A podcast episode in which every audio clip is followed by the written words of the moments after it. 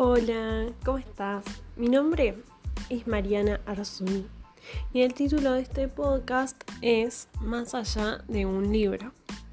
En este ratito vamos a charlar y a conversar sobre el lado audiovisual de los libros. ¿Por qué elegí este tema? Personalmente yo nunca me, me consideré una gran lectora, pero siempre me gustó leer. Aunque falta de tiempo, hoy en día me cuesta mucho encontrar un ratito para sentarme a leer. Eh, y entiendo que también le pasa a un montón de personas, igual que me pasa a mí.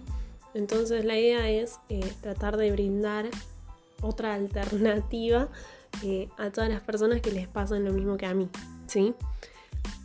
¿Qué me pasó a mí? Descubrí que a través de las redes sociales y de internet sobre todo, se puede hacer un montón de cosas. Y que existen muchísimas formas distintas de acercarse a la lectura y a la literatura eh, sin tener físicamente un libro en la mano. ¿sí? ¿Cómo? Me basé en eh, dos autores que me parecieron muy interesantes.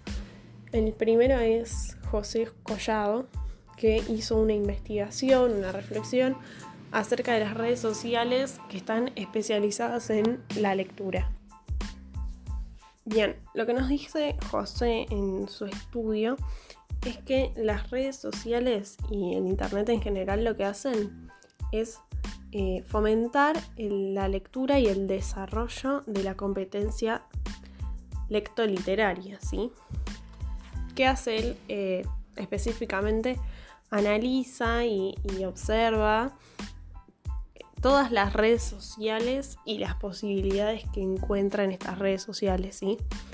Él cuenta que existen distintas redes sociales que están centradas específicamente en lo que es la lectura y la literatura. Obviamente hay un montón de otras más, ¿no? Pero nos menciona, yo acá tengo anotadas tres eh, redes sociales que son específicas de la lectura. Por ejemplo, eh, Leoteca, Woodreads y Anobi. Sí, yo no las investigué, pero eh, son muy buenas por lo que comenta en su investigación para la gente, aquellas personas que les gusta eh, la literatura. ¿sí?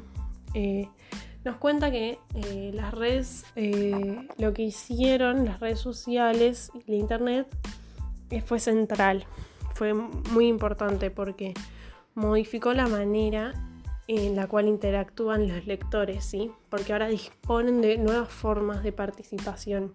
Ya no es solo leer un libro, sino que además podemos comentar, difundir, reescribir, redactar un montón de opiniones, argumentos, nuevos personajes y demás.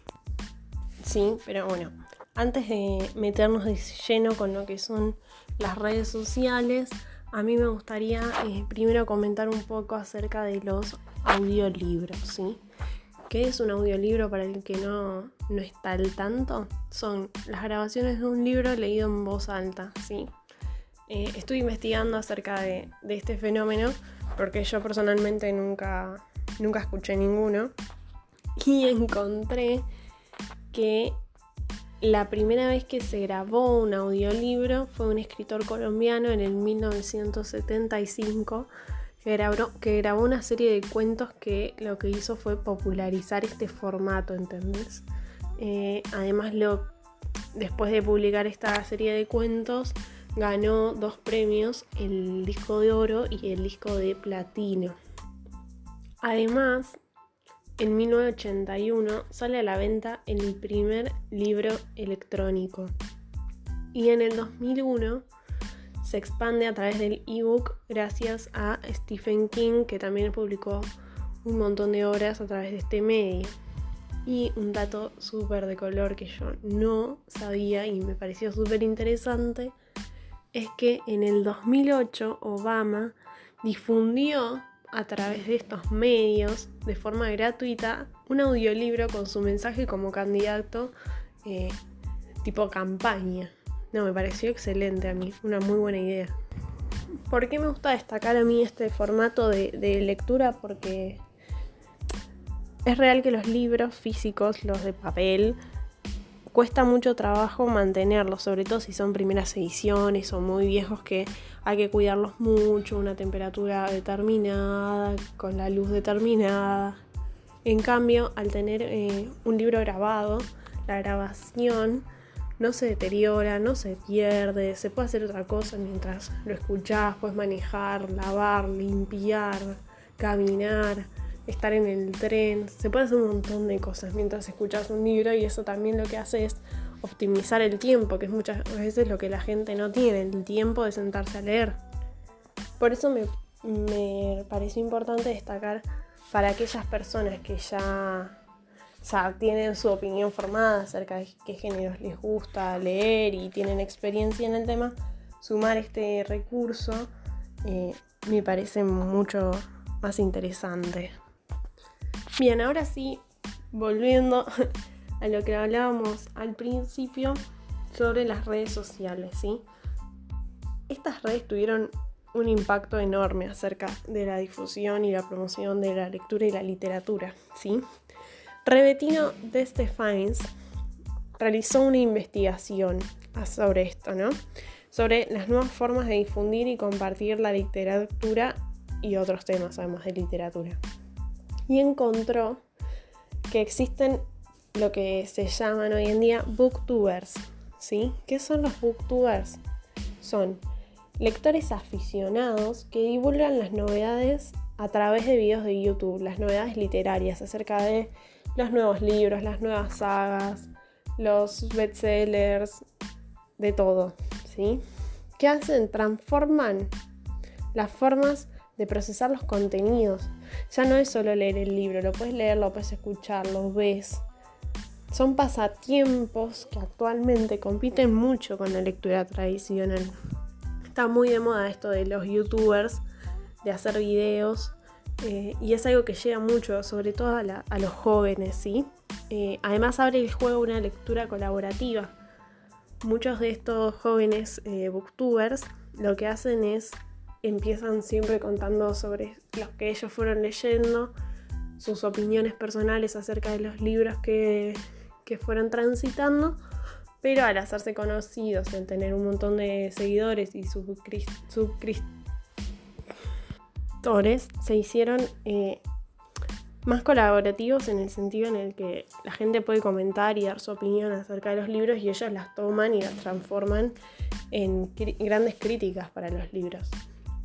Algunos ejemplos de estas personas pueden ser Rainbook y Abriendo Libros, que son dos canales de YouTube de jóvenes que se dedican a esto. Eh, son muy interesantes, también existen un montón de videos acerca de cómo ser un booktuber, o sea, acerca de cómo referenciar libros, cómo dar una opinión acerca de ellos. La verdad son muy muy interesantes de ver. Bien, así como tenemos YouTube como una red social muy, muy popular en este ámbito, también existe este tipo de personas en otras redes sociales, como puede ser Instagram con los bookstagramers, o también se puede encontrar mucho por Twitter, ¿sí? Eh, por lo general, por lo general, aquella persona que tiene su canal de YouTube, sus seguidores y lo tiene ya armado, también lo tiene en todas las redes. Es muy probable que la persona que vos encontraste en YouTube también la encuentres en Instagram o en Twitter. Pero nunca está de más nombrar eh, estas redes sociales que lo que hacen en realidad es, son distintas formas, le dan distintas formas de participación a las personas. Eh, en YouTube vos ves el video y podés hacer algún comentario. En Instagram capaz tenés eh, más probabilidad de interacción a través de mensajes, comentarios, puedes subir un vivo, una historia. Eh, Twitter lo que tiene es que es limitada en el sentido de la solo se pueden 140 caracteres, ahora un poco más, pero es más que nada para comentarios breves, digamos. Pero de todas formas es muy interesante eh, para aquella persona que todavía no conoce sus sus gustos literarios ni qué tipo de géneros le gustaría explorar, eh, empezar por este tipo de redes a, ver un poco qué onda, qué, libros se publicitan, qué piensa la gente acerca de esos libros, es una muy buena opción para encaminarse hacia alguna lectura un poco más profunda. Y como prometí, eh, abrí una sección de opiniones de la gente acerca de los audiolibros. Porque a mí personalmente me interesaba mucho saber qué, pensaba la gente de mi edad acerca de este formato. Yo nunca había escuchado un audiolibro en toda mi vida, así que hice una pequeña encuesta. Esta pequeña encuesta yo la realicé eh, a través de WhatsApp a un grupo de gente de edad varias, o sea, tenemos desde gente de 19 años hasta personas de 60. O sea, es muy variado en cuanto a edades y la verdad es que me encontré de todo. Por ejemplo, tenemos acá Azul, de 30 años, maestra, nos dijo que nunca eh, escuchó un audiolibro, pero que le parece una gran idea, sobre todo para ejercitar el ejercicio de la imaginación. Totalmente de acuerdo. Después tenemos a Santiago, un médico que eh, nos trajo, nos recordó que, que, son una muy buena opción para los ciegos. Realmente yo no lo, no lo había pensado. Me llegaron además comentarios de gente sobre todo adolescentes, 19 años, em, que les resultan aburridos, que nunca, nunca escucharían uno. Un golpe bajo para los audiolibros. Después me encontré con la referencia de un, joven que también que trabaja en una librería y nos contó que a él le resultan incómodos, pero que además em, le resultan difíciles de vender. Y yo, wow, también, qué difícil debe ser vender un audio, ¿no? Eh, se me viene a la cabeza. Me encontré personas que, un, hombre grande, un adulto de 60 años, que también que nos contaba que, para él dependía mucho sobre la temática y sobre todo de quién la narre, digo, qué importante el, el narrador, ¿no? Otra mujer de unos 40 nos dijo que, que también que ella escuchó muchas novelas inglesas, que no le gustó tanto el formato, pero reconoce que hay varias joyitas que valen la pena escuchar. Otra mujer, también una psicóloga joven, 25 años, nos dijo que también son una muy buena herramienta para los chicos que no saben leer. Verdad, tampoco lo había pensado. Muy buena herramienta para los que no saben leer y además que lo usan eh, muchos colegios para lo que son ahora las clases virtuales también. Son una muy buena opción para, para las grandes distancias, digamos. Em, y por último, así, último comentario para no aburrirlos, una mujer de unos 50 también dijo que les resultaron muy buenos y que ella personalmente los usa mientras hace alguna manualidad. Bueno, esto fue todo, espero que les haya resultado interesante, que les haya servido y que lo puedan utilizar para explorar nuevas formas de leer. Los abrazo a la distancia y espero que lo hayan disfrutado mucho.